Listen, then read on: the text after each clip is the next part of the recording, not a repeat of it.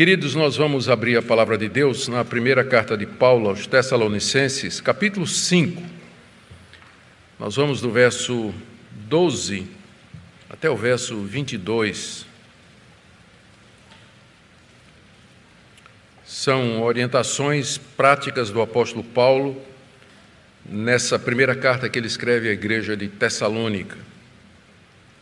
Nós vamos focar apenas no verso 18, mas eu queria ler o contexto todo. Capítulo 5, do verso 12 a 22 da primeira carta de Paulo aos Tessalonicenses.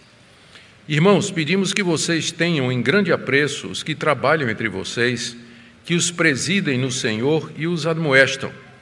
Tenham essas pessoas em máxima consideração, com amor, por causa do trabalho que realizam. Vivam em paz uns com os outros. Também exortamos vocês, irmãos, a que admoestem os que vivem de forma desordenada, consolem os desanimados, amparem os fracos, sejam pacientes com todos. Tenham cuidado para que ninguém retribua aos outros mal por mal. Pelo contrário, procurem sempre o bem uns dos outros e o bem de todos. Estejam sempre alegres, orem sem cessar. Em tudo deem graças, porque esta é a vontade de Deus para vocês em Cristo Jesus. Não apaguem o espírito não desprezem as profecias. Examinem todas as coisas, retenham o que é bom e abstenham-se de toda forma de mal. Até aqui a leitura da palavra de Deus. Oremos mais uma vez, Pai bendito, te damos graças por essas exortações práticas que servem de farol, de lâmpada para os nossos pés, para vivermos a vida diária como cristãos. E nós oramos que o Senhor nos ajude, especialmente a, em tudo, dar graças uma atitude difícil, ó Deus, quando o nosso coração está triste, abatido, quando nós vemos as coisas sem esperança, nós oramos que o Senhor nos ajude a ver como o Senhor vê e entoar graças ao Senhor em todo o tempo. Eu oro então que o Senhor console cada coração aflito nessa manhã, que cada coração triste, abatido, que o Senhor encha com espírito de gratidão e de louvor. É o que pedimos em nome de Jesus. Amém. Queridos, Paulo escreveu essa carta porque ele não conseguiu voltar à igreja de Tessalônica para terminar o trabalho que ele tinha feito. Ao livro de Atos, capítulo 17, nos diz que ele chegou à cidade, pregou o evangelho. Talvez ele tenha ficado entre um mês a dois meses pregando o evangelho ali, nasceu uma igreja, mas a perseguição contra ele foi muito intensa e Paulo se viu obrigado a fugir da cidade e ele planejava voltar para continuar o trabalho de discipulado, edificação da igreja, mas ele nos diz nessa carta e na carta seguinte que ele foi impedido várias vezes, inclusive pelo diabo, de voltar lá. Então, como ele não podia ir, ele mandou Timóteo. E Timóteo vai, chega em Tessalônica, ajuda a igreja, abençoa a igreja, passa um tempo com os irmãos e traz e volta para Timóteo, volta para Paulo, trazendo boas notícias. Os recém-convertidos estão bem, eles estão passando por grandes tribulações, sofrimento e perseguição, que era normal acontecer naquela época, quando alguém se convertia a Cristo Jesus, mas eles estavam firmes, eles entendiam porque é que Paulo teve que fugir da cidade, eles não tinham remorso contra o apóstolo Paulo por isso, nem mágoa, porque Paulo aparentemente abandonou o rebanho, eles entenderam as razões e eles tinham algumas questões também que Paulo tinha deixado inacabadas: perguntas sobre a vinda do Senhor, perguntas sobre a, a vida moral, a pergunta sobre santificação, vários questionamentos. Então, Paulo escreve essa carta com o objetivo de atender a todas essas demandas. Na carta, ele agradece a Deus pela vida dos Tessalonicenses, ele dá uma explicação, mais uma explicação, porque é que ele saiu, que está no capítulo 1 e no capítulo 2, fala das motivações dele e então responde algumas questões que foram trazidas por Timóteo e agora no final ele traz orientações práticas sobre como aqueles convertidos deveriam viver no meio dos sofrimentos. Ele no verso 12 a 13 pede que os tessalonicenses sigam os seus líderes, pastores e presbíteros que já haviam sido colocados na liderança da igreja e do verso 14 até o verso 15, Paulo dá orientações de como eles deveriam tratar uns aos outros, se exortando, admoestando, cuidando dos desanimados, amparando os fracos, tendo paciência com todo mundo, ninguém devia pagar mal com mal. E aí ele dá três orientações muito breves que estão unidas ah, sobre eh, três assuntos que têm a ver com a nossa vida espiritual e nosso relacionamento com Deus. O primeiro é estejam sempre alegres, no verso 16, o alegrai-vos sempre. Segundo, orem em todo tempo, no verso 17. E o terceiro, em tudo deem graças. São três imperativos, são três ordens, uma após a outra, e juntas elas compõem aquilo que Deus quer que nós façamos o dia todo, todo dia, com relação a Ele. Que a gente seja sempre alegre, que a gente ore o tempo todo e que a gente dê graças em toda e qualquer situação. Eu vou focar somente no verso 18, pensando na nossa situação. Nós estamos chegando ao final de um ano que a gente olha para trás e não vê muita coisa pela qual dar graças. Foi um ano difícil, foi um ano complicado, um ano de pandemia, um ano de restrições, um ano de aperto financeiro, um ano de incertezas políticas no cenário mundial e no nosso cenário local também, um ano que abalou a vida de todo mundo, que vai deixar marcas e muita gente diz um ano a ser esquecido. Como é que nós vamos fazer com esse versículo aqui, em tudo dai graças, olhando para 2020? O ano está terminando. Então, era isso que eu queria fazer com vocês. Pegar essa passagem, entender o que é que Paulo está dizendo aqui e de que maneira, maneira nós podemos obedecer essa ordem de estar sempre gratos, mesmo num ano como esse que passou. Muito bem, então quero trazer aqui seis ou sete pontos dessa, desse versículo 18, visando um entendimento melhor do que Paulo está dizendo aqui, para que nós possamos obedecer. Em primeiro lugar, entender o que é que significa dar graças. Em tudo deem graças. Dar graças significa, obviamente, agradecer, reconhecer um favor que nos foi dado e manifestar isso ou em privado ou de maneira pública, manifestar esse fato, esse reconhecimento. Eu estou agradecido por esse favor que me foi feito, por esse por essa bênção que me foi dada, por esse benefício que me foi concedido. E fazer isso em particular para a pessoa que nos concedeu isso, ou em público, quando possível e apropriado, pensando aqui nos cultos da igreja, particularmente naqueles momentos em que nós podemos agradecer a Deus. É isso que é dar graças. Essa palavra, ela ela tem um sentido um pouquinho mais profundo, ela é encontrada em muitos documentos gregos antigos, no sentido do nosso obrigado. Por incrível que pareça, o nosso obrigado está muito mais próximo do sentido original do que dar graças. Porque nesses documentos antigos, a gratidão era expressa quando a pessoa reconhecia que tinha uma dívida para com aquela pessoa que lhe concedeu o benefício. Você ajudou alguém e aquela pessoa respondia: Eu estou em dívida com você. Você me fez um favor e, portanto, eu estou lhe devendo. Que é o nosso obrigado. Não é isso que o nosso obrigado significa? Eu estou obrigado a você. Quer dizer, eu estou obrigado, por gratidão, a lhe fazer algum benefício ou a atender algum pedido seu, tendo em vista tudo que você me fez. Então, dar graças a Deus, em resumo, significa dizer a Deus: eu reconheço o que o Senhor me fez, eu reconheço todos os benefícios e eu estou obrigado, pela gratidão, pela alegria do meu coração, a obedecer o que o Senhor deseja, a fazer o que o Senhor deseja de mim. E dizer isso a Deus em particular ou em em, em público. É interessante que esse verbo aqui, que significa dar graças, estar obrigado diante de Deus, ele é usado sempre no Novo Testamento para Deus. Ah, nós damos graças sempre a Deus. Apenas um caso em que o apóstolo Paulo usa essa palavra para agradecer a alguém.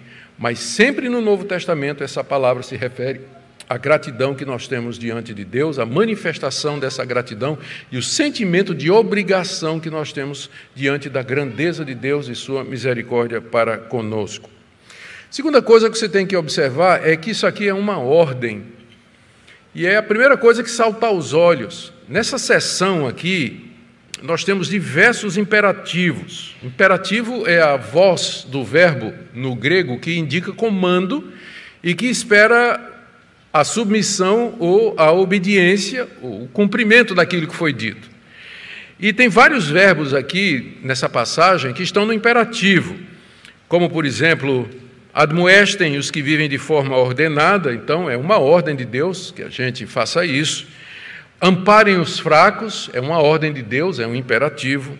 Tenham cuidado, essa expressão ter cuidado também é um imperativo. Estar sempre alegre também é um imperativo. Orar sem cessar também é uma ordem. E em tudo dar graças é uma ordem também.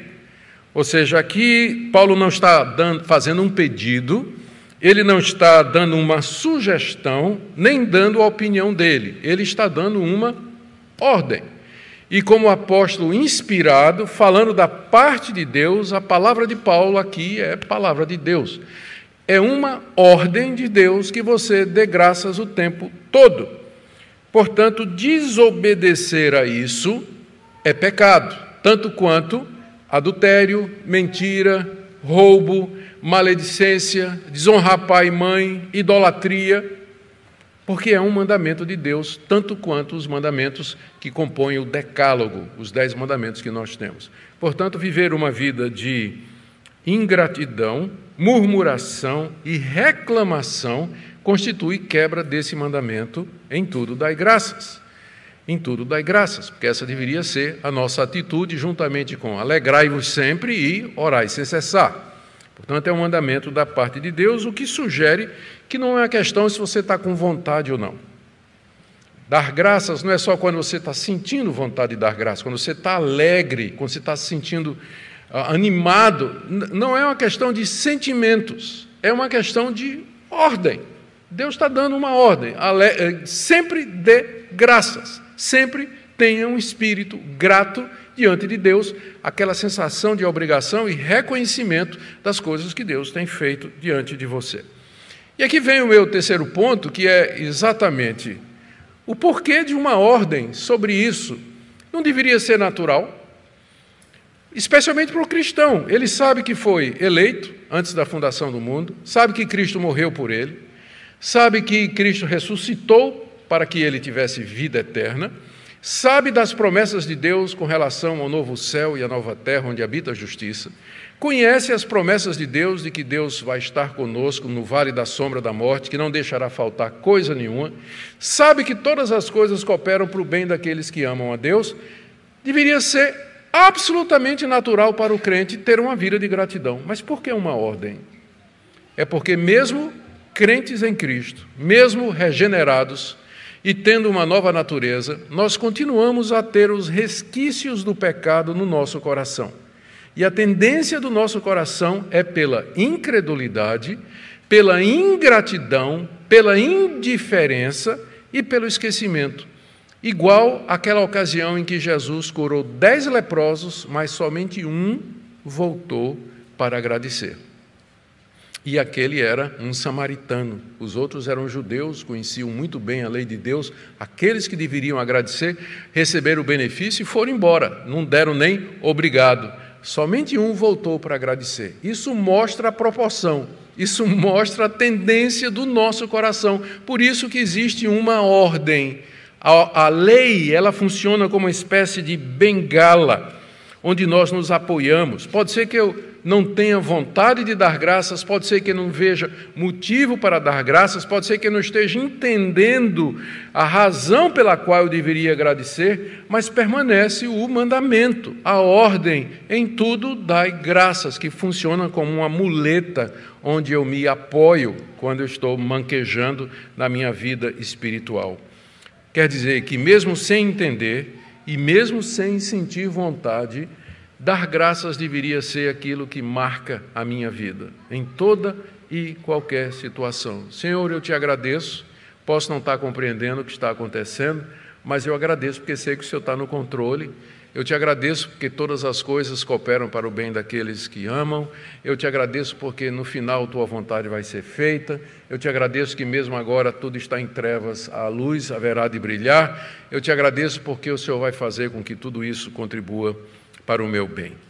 Então é por isso que é um mandamento, porque a nossa tendência é esquecer, ser ingrato é uma tendência que a gente tem até entre nós, não é? Quantas vezes uma pessoa nos faz um benefício e a gente não escreve nem uma notinha, não manda nenhuma mensagem.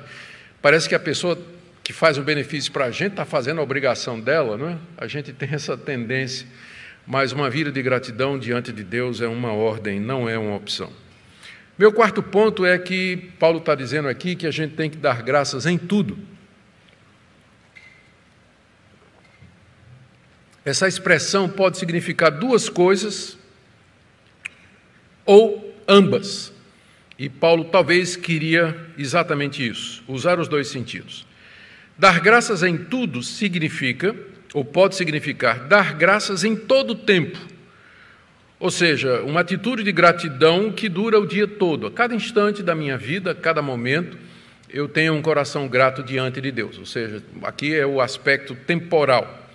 Mas em tudo pode significar em toda e qualquer ocasião ou situação, seja boa ou seja ruim, agradável ou desagradável, planejada ou não. Duas observações aqui. Primeira, é, bom, primeira, Paulo provavelmente tem em mente essas duas coisas.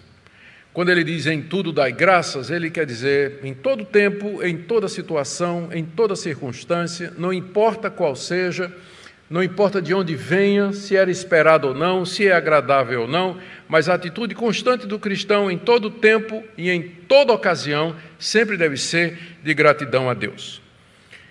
Aqui, como eu disse, duas coisas têm que ser observadas. A primeira é que Deus nunca pede na Bíblia que nós agradeçamos por coisas ruins que nos acontecem. Deus não pede para a gente agradecer a doença, a pandemia, a perda do emprego, uma situação de perda de um ente querido.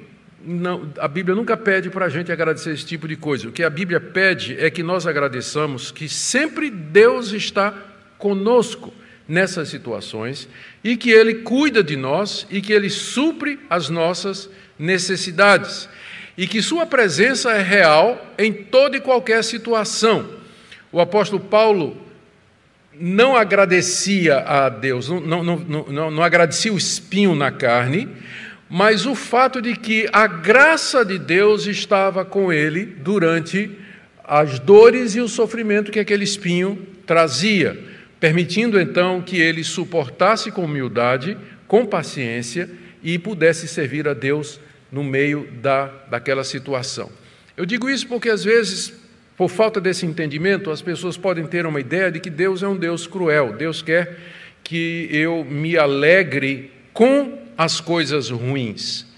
É normal na Bíblia a gente sentir dor, dizer que está sentindo dor, expressar nossa tristeza, expressar nossa preocupação. A fé verdadeira, ela questiona, ela sofre, ela vacila e ela pergunta. Não, não, não, há, não há problema com isso. Não há problema com isso. Uma pessoa de fé, como Jó, pode perguntar a Deus o porquê de todo aquele sofrimento. A gente não vê Jó agradecendo por aquilo, mas no final ele agradece e reconhece a presença de Deus com ele. Da mesma forma, nas circunstâncias difíceis, nas circunstâncias ruins, Deus não pede que a gente agradeça as coisas ruins, mas Ele pede que a gente agradeça a, certe... a consciência de que Ele está presente ali e que Ele vai usar aquilo ali para o bem. É por isso que a gente pode pedir a Deus: Deus, passa de mim esse cálice, não é? Se a gente tivesse que agradecer coisa ruim, a gente, como é que a gente agradece? Senhor, muito obrigado pelo espinho na carne, mas tira esse espinho. O crente pode pedir a Deus para tirar a doença, tirar a Deus para pedir a Deus para tirar a dificuldade financeira, pedir a Deus para ter um emprego, pedir a Deus para superar uma crise emocional que ele está passando. Ele pode orar por isso, significa então que ele A atitude de gratidão é porque Deus está com ele no meio daquilo tudo e não pela coisa em si. A segunda observação é que para você fazer isso, para você dar graças o tempo todo, você precisa crer que todas as coisas cooperam para o bem daqueles que amam a Deus. Somente um crente que está seguro disso, de que Deus está no controle, ele pode não estar entendendo, pode estar não percebendo, ou qualquer outra coisa, pode estar confuso. Mas se ele está certo de que Deus está no controle, de que Deus guia as circunstâncias, e que a providência de Deus controla o mundo e o menor dos acontecimentos, ele vai dar graças em tudo. Mas se você não tem essa convicção de que Deus de fato controla todas as coisas, que nada acontece que não seja da vontade de Deus e pelo seu decreto, se você não está convencido de que Deus, a vontade dele prevalece e que ele faz o que ele quer e que ele sempre quer o que é bom para nós, você nunca vai poder obedecer esse mandamento, porque você sempre vai ficar na dúvida, dizendo: como é que eu vou dar graças nessa situação? Não é? Eu, eu não sei o, o que é que tem de bom nisso, o que é que de bom virá nisso aí. Ou não sei que resultado positivo pode sair de uma situação como essa. Eu não consigo ver luz no, no fim do túnel. Então, se você está nessa situação, de fato você não tem como dar graças. Mas o crente que confia fielmente em Deus canta de alegria. Como Paulo, pouco tempo antes de Paulo escrever isso aqui, Lembra, isso aqui aconteceu no capítulo 17 do livro de Atos, quando Paulo está em Tessalônica. No capítulo 16, Paulo estava em Filipos. E lá ele ficou preso, ele foi preso pelas autoridades, acusado por um homem que tinha perdido o lucro que tinha com uma, é, com uma escrava possessa de um espírito adivinhador. Paulo expeliu o espírito daquela moça e o homem perdeu a fonte de lucro. Acusou Paulo juntamente com outros ali, o sindicato dos adivinhadores de Éfeso, de Filipos, e Paulo acabou preso, foi surrado ilegalmente, porque ele era cidadão romano, ele tinha direito a um julgamento, mas passaram por cima da lei, bateram em Paulo, prenderam Paulo, e diz o texto lá em Atos capítulo 16 que por volta de meia-noite, Paulo e Silas, seu companheiro, na prisão, cantavam louvores a Deus, oravam e entoavam hinos a Deus. Como é que Paulo, depois de ter sido uh, torturado, chicoteado, os pés no tronco, ali, meia-noite, naquela prisão, lá no, numa prisão subterrânea lá, ele conseguia cantar e louvar a Deus, a não ser que ele sabia que Deus estava no controle de todas as coisas, que sua vida estava nas mãos de Deus e não importa o que acontecesse com ele, seria sempre para o seu bem, porque Deus controla todas as coisas. Por isso eu estou dizendo: se você não tiver certeza de Romanos capítulo 8, onde é dito todas as coisas cooperam para o bem daqueles que amam a Deus, você não pode obedecer isso aqui. Em tudo dai graças. Não pode, porque você não, não, não vai conseguir ver a razão para dar graças, a menos que você veja Deus assentado no trono e dali comandando todas as coisas para o seu bem. Agora deixe-me ir para o quinto ponto. O quinto ponto é a razão para darmos graças a Deus por tudo. A razão aqui é declarada de maneira muito clara. Verso 18: Em tudo deem graças, porque é a vontade de Deus. É isso que Deus quer de você. Até agora eu tentei trazer alguns argumentos pelos quais você deve dar graças. Saber que Deus está no controle, saber que Deus faz com que tudo coopere para o seu bem, mas agora nós esbarramos no documento, eh, no, no, no, no motivo final, se os demais motivos falharem. Você tem que dar graças a Deus, porque essa é a vontade de Deus. Vontade aqui é no sentido de requerimento. Quando a Bíblia fala da vontade de Deus, geralmente fala dela em dois sentidos. Primeiro, aquela vontade particular de Deus para a minha vida, os planos que Deus tem para a minha vida. Por exemplo, é, com quem eu vou casar, aonde eu vou estudar, que vocação eu vou seguir, em que cidade eu vou morar. Essa vontade de Deus para nós, que são os detalhes do plano para a minha vida em particular, eles não estão revelados em lugar nenhum. Eles não estão na Bíblia. Não tem na Bíblia com quem eu vou casar. Está apenas dizendo que eu devo procurar alguém que seja crente no Senhor. Mas se é feio, bonito, careca, cabeludo, alto, baixo, é, formado nisso ou naquilo, olhos azuis ou castanhos, a Bíblia não, não fala sobre isso. Então, tem detalhes da nossa vida, aspectos da nossa vida que não estão revelados, que são a vontade de Deus para nós, mas que fazem parte da sua providência misteriosa e secreta que Deus frequentemente não revela. Tem gente que fica querendo saber. Aí vem a questão dos sonhos, visões, revelações, profetas que ficam dizendo qual é a vontade particular de Deus para a vida de alguém. Não creio que seja essa maneira pela qual essa vontade particular de Deus se revela. Para a gente saber a vontade de Deus a respeito de uma determinada situação, a Bíblia recomenda que a gente ore, que a gente pergunte a Deus, que a gente siga os princípios gerais da palavra de Deus, que a gente peça conselhos e que a gente entre pelas portas que se abrirem, portas legítimas. E dessa maneira a gente vai caminhando dentro dessa vontade de Deus que não é revelada e geralmente Deus só vira uma página por vez no livro da nossa vida a gente já quer ir lá para o fim, não é? Mas Deus só vira uma página por dia do livro da nossa vida, para que a gente fique sempre na dependência dele. Não é essa vontade de Deus que Paulo está falando aqui. Essa vontade de Deus que Paulo está falando aqui é o segundo sentido em que a Bíblia usa o termo, para expressar o requerimento público e geral de Deus para a humanidade. Por exemplo, aqui mesmo nessa carta, no capítulo 4, no verso 3, o apóstolo Paulo diz assim: Esta é a vontade de Deus, a santificação de vocês. A vontade de Deus é que vocês sejam santos. Então, essa é a vontade pública, declarada de Deus, é o requerimento de Deus para você. Eu não preciso perguntar para Deus, Senhor, é a tua vontade que eu vá para a cama com meu namorado? Porque você já sabe qual é a vontade de Deus. A vontade de Deus é a sua santificação, que você se abstenha da prostituição. Está aqui em 1 Tessalonicenses, capítulo 4, verso 3. Não perca seu tempo orando, perguntando a Deus se você pode transar com seu namorado ou com seu namorado, porque a resposta de Deus é não. É não, está aqui, claro, está revelado, está aberto aqui. E é nessa categoria que se encontra esse mandamento. Em tudo dai graças, porque essa é a vontade de Deus se você está passando por uma situação difícil e me fizer a pergunta, pastor, o que é que eu faço? Estou numa situação muito complicada, financeira.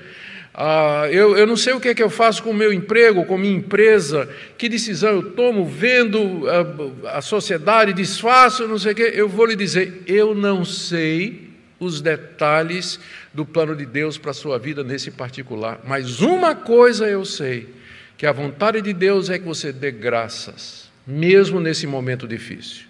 Mesmo nessa angústia, mesmo nessa incerteza, nessa dificuldade, que você dê graças a Ele, reconheça a bondade dEle, o cuidado dEle, a providência dEle na sua vida. Eu posso não saber lidar ou dizer para você o que que Deus quer exatamente num determinado momento da sua vida, mas eu posso lhe dizer os princípios gerais da vontade de Deus. Ele quer que você seja santo, ele quer que você seja grato. Estou pegando apenas duas passagens em que a expressão a vontade de Deus aparece aqui na primeira carta de Paulo aos Tessalonicenses. Então, é essa vontade pública, geral e revelada que o apóstolo Paulo se refere aqui e pela qual você não precisa orar. Não precisa orar. A gente pode não saber o que Deus quer em determinadas situações, mas sempre a vontade dele vai ser que você seja grato diante dele. Deixe-me ir para o meu sexto ponto aqui. Ele diz: Em tudo dai graças, deem graças, porque esta é a vontade de Deus para vocês em Cristo Jesus. Essa expressão em Cristo Jesus pode significar três coisas. Veja, Deus está dizendo: Eu quero, essa é a minha vontade, o meu requerimento para vocês, meus filhos. Eu quero que você sempre agradeça Sempre reconheçam minha bondade e minha misericórdia, que vocês se sintam obrigados e constrangidos pelo amor e pela minha misericórdia a fazer a minha vontade. Essa é a vontade que eu tenho para vocês. E essa vontade é em Cristo Jesus. O que, é que essa expressão significa, particularmente aqui nesse contexto? Ela pode significar três coisas. Por meio de Cristo Jesus, ou seja, a gratidão de vocês, eu aceitarei a gratidão de vocês por meio do meu filho Jesus Cristo. Ou por causa de Cristo Jesus, eu aceitarei a gratidão de vocês por causa do sacrifício dele por vocês, que faz com que tudo contribua para o seu bem. Eu faço com que tudo concorra para o seu bem, porque Jesus Cristo já tirou o aguilhão da morte, a tribulação, que para o ímpio é juízo de Deus, castigo de Deus e o empurra cada vez mais para o inferno, em nós que participamos do mesmo sofrimento, Deus já tirou o aguilhão. Não tem mais veneno, não tem, não é mais mortal por causa de Jesus Cristo.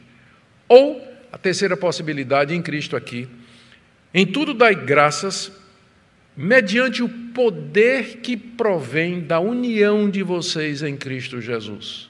Vocês estão unidos a Cristo.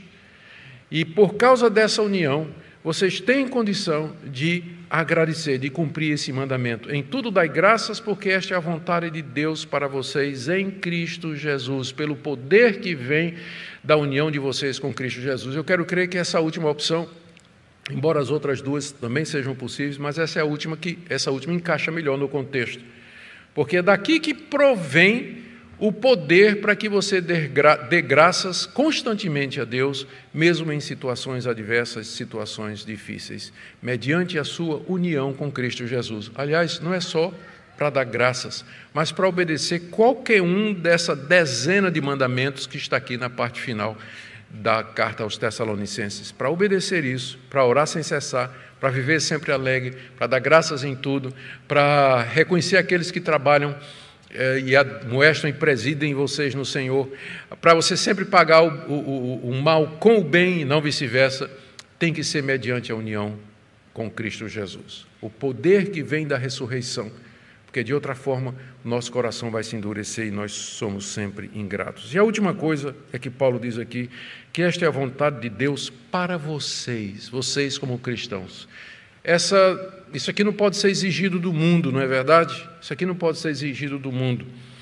Não é para o mundo essa ordem, não é para o mundo, embora Deus, no dia do juízo, ele vai interpelar aqueles que, mesmo sabendo que Deus existe, pela revelação natural e pela consciência, não lhe deram graças e não o adoraram. Mas em tudo dar graças é a vontade de Deus específica para a sua igreja. Porque a igreja tem motivo de dar graças muito mais do que o mundo. Porque além de nós desfrutarmos das bênçãos comuns que Deus dá a toda a humanidade, saúde, prosperidade, alegria, lazer, desfrutar da natureza, ter um bom emprego, aprender, crescer, gostar de música e de esportes e tudo mais, que são coisas que nós compartilhamos em comum com a humanidade em geral, Deus nos concedeu bênçãos espirituais sem medida. Ele nos elegeu antes da fundação do mundo, mandou seu filho morrer por nós, ele tirou a culpa do nosso pecado, nos livrou da condenação eterna, nos promete dar a vida eterna e o novo céu e a nova terra onde habita a justiça. Portanto, a vontade de Deus para esse povo querido, amado, eleito, é a gratidão. Não é uma coisa que Deus requer do mundo, mas de você e de mim. Essa é a vontade de Deus para vocês para vocês, que vocês em tudo deem graças. Agora eu quero terminar, queridos, fazendo uma aplicação para nós. É isso que o mandamento significa. O mandamento quer que a gente viva uma vida de gratidão, uma vida de obrigado diante de Deus, expressão pública disso, e o que significa sempre um espírito grato, um espírito alegre, um espírito de oração. No certo sentido, em tudo dai graças, engloba orai sem cessar e vivam sempre alegres. Porque na hora que a gente faz isso, está cumprindo esses mandamentos todos. Quais são os pecados, então, que são proibidos aqui? E aqui eu quero que você examine o seu coração. Primeiro, a incredulidade. A recusa de acreditar que Deus está no controle e que Ele guia todas as coisas para o bem, de forma que eu possa com segurança agradecer a Ele. Essa ordem também condena a murmuração. A murmuração é a vida de reclamação. Tem crentes para quem nada está bom, reclama de tudo, reclama da casa, reclama do marido, reclama da esposa, reclama dos filhos, reclama dos pais, reclama dos empregadores, reclama dos empregados, reclama de tudo, não tem nada bom, reclama da igreja, reclama do pastor. Né? Bom, aí pode reclamar. Né? Reclama de tudo, nada está bom para aquela pessoa, não existe um espírito de gratidão, mas murmuração. Viver junto de uma pessoa que não tem gratidão no coração é ruim é ruim, é triste, é deprimente, não é verdade? É, é, duro você viver ao lado de uma pessoa que não expressa gratidão, que não sabe agradecer, reconhecer, olhar para as coisas do ponto de vista de Deus, do ponto de vista da passagem, tudo coopera para o bem. A pessoa que está sempre reclamando e murmurando. A Bíblia diz que é como a goteira, não é? Uma mulher rixosa é como a goteira dentro de casa, aquela goteira que fica pingando, pim, pim, o dia todo, né? aquele barulho, aquela goteira. Assim são as reclamações de uma mulher rixosa, uma mulher que fica murmurando. É claro que isso vale para o homem também. Né? A Bíblia não sei porque só fala da mulher nesse ponto, mas se aplica ao homem com certeza também, não é? As reclamações, as murmurações, as insatisfações é como um telhado que fica gotejando o dia todo a impaciência, falta de gratidão, não é? A impaciência, a pessoa que fica impaciente. Por que, que as coisas demoram? Por que, que, está, por que, que não faz logo isso? Por que, que não acontece logo? Por que, que está demorando? A cobiça e a inveja. Porque se você está grato a Deus em tudo, você não vai cobiçar outras coisas. Você não vai desejar outras coisas. Você vai ficar satisfeito com o que você tem. A gratidão é um, é um remédio preventivo e curativo para a cobiça e inveja. Agora, deixa eu aplicar isso para nós diante do ano que está terminando. Como eu disse no início, sem dúvida, esse foi um ano extraordinariamente difícil. Com a pandemia, a crise econômica, a crise política, política, as incertezas futuras, a aflição psicológica que muita gente passou e está passando. Deus não está pedindo que você agradeça pela pandemia, pela crise, pela perda do emprego, diminuição salarial, fechamento da sua empresa, do isolamento social e tantas outras coisas. Mas Ele quer que nós nos lembremos que Ele nos sustentou apesar de tudo. Que Ele esteve presente conosco, cada momento, a cada dia desse ano. Que Ele nos preservou a vida e a saúde e que os que dentre nós partiram, partiram firmes no Senhor, confiantes no Senhor. Que nossa fé foi testada, foi provada e saiu mais fortalecida. Ele quer que nós lembremos disso. Ele quer que nós não esqueçamos a Sua presença no meio de tudo isso. Nós podemos agradecer a Deus que, no meio de todo esse sofrimento, um elevado número de pessoas veio a conhecer a Jesus Cristo. Eu tenho pregado em vários lugares aqui no nosso país, tenho conversado com pastores de diversas outras igrejas e todos são unânimes em dizer que durante a pandemia um, dois fenômenos aconteceram. Os crentes regulares que já estão na igreja há mais de 10 anos, acostumados a esquentar o banco, ficaram em casa.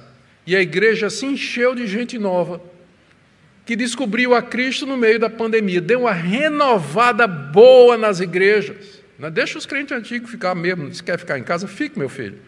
Dê lugar na igreja para a gente nova que está chegando, que está querendo, está né, tá com sede do Evangelho, quer conhecer. Amém por isso. Louvado seja Deus por isso. Então, podemos agradecer a Deus essa renovação que vem acontecendo na igreja. Agradecemos a Deus pelo aprofundamento da fé de muitos. Muita gente foi testada duramente esse ano por todas essas questões que eu falei e permaneceram crentes no Senhor Jesus. Houve outros que desistiram, se desigrejaram, ah, não, não suportaram e, francamente, abandonaram sua confiança em Deus e abandonaram o Evangelho, mas muitos outros tiveram sua fé aprofundada e assim a igreja foi, num certo sentido, purificada. Devemos, em conclusão, orar e interceder ao nosso Deus por um ano melhor, Não, não, mesmo que a gente agradeça a Deus diante de tudo que aconteceu, isso não quer dizer que a gente não possa orar e dizer a Deus: Senhor, livra-nos da pandemia esse ano de 2021. Senhor, faz com que, de fato, um remédio, uma vacina eficaz, comprovada, segura, seja descoberta e que possa ficar à disposição da, da população brasileira. Senhor, acuda os necessitados melhore a nossa economia, dê condições para que a gente possa viver uma vida tranquila e mansa, onde a gente possa ganhar o pão, sustentar a família e fazer com que a igreja continue a se reunir. Abençoe as autoridades do nosso país, o presidente da República, os ministros, governadores, os prefeitos. Dê sabedoria, Senhor, livra das crises e das intrigas políticas, que eles visem somente o bem do povo o bem do povo. É isso que nós queremos, é isso que nós podemos fazer. E é por isso que nós devemos orar ao mesmo tempo que nós olhamos para 2020 e dizemos: Senhor, nós te damos graças. Te damos graças porque o Senhor esteve conosco em 2020 e o Senhor estará também em 2021. Amém? Vamos ficar em pé, nós vamos orar, concluindo assim o nosso culto.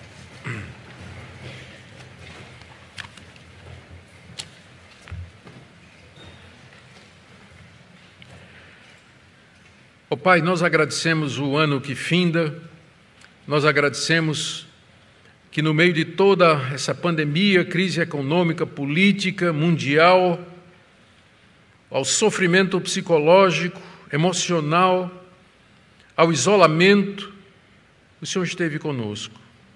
O Senhor nos preservou a fé, o Senhor nos guardou, o Senhor nos sustentou. O Senhor em tudo esteve com seus filhos. Nós queremos, queremos pedir perdão pela ingratidão, pela incredulidade, pelos momentos de vacilação.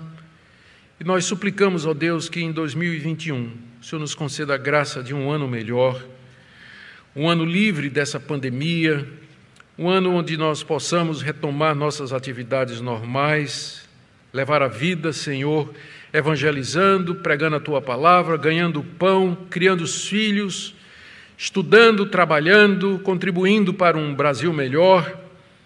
Oramos pelas autoridades constituídas, ó Deus, em todos os níveis, que o Senhor dê a eles espírito público, que dê a eles consciência, ó Deus, de buscar aquilo para o que foram eleitos. Ouve a nossa oração, obrigado, Senhor, tem preservado a nossa igreja. Tudo isso te agradecemos e estamos obrigados, em nome de Jesus e que a graça do nosso Senhor e Salvador Jesus Cristo, que o amor de Deus, nosso Pai, que a comunhão e a consolação do Espírito Santo seja com o povo de Deus aqui presente, agora e para sempre. Amém.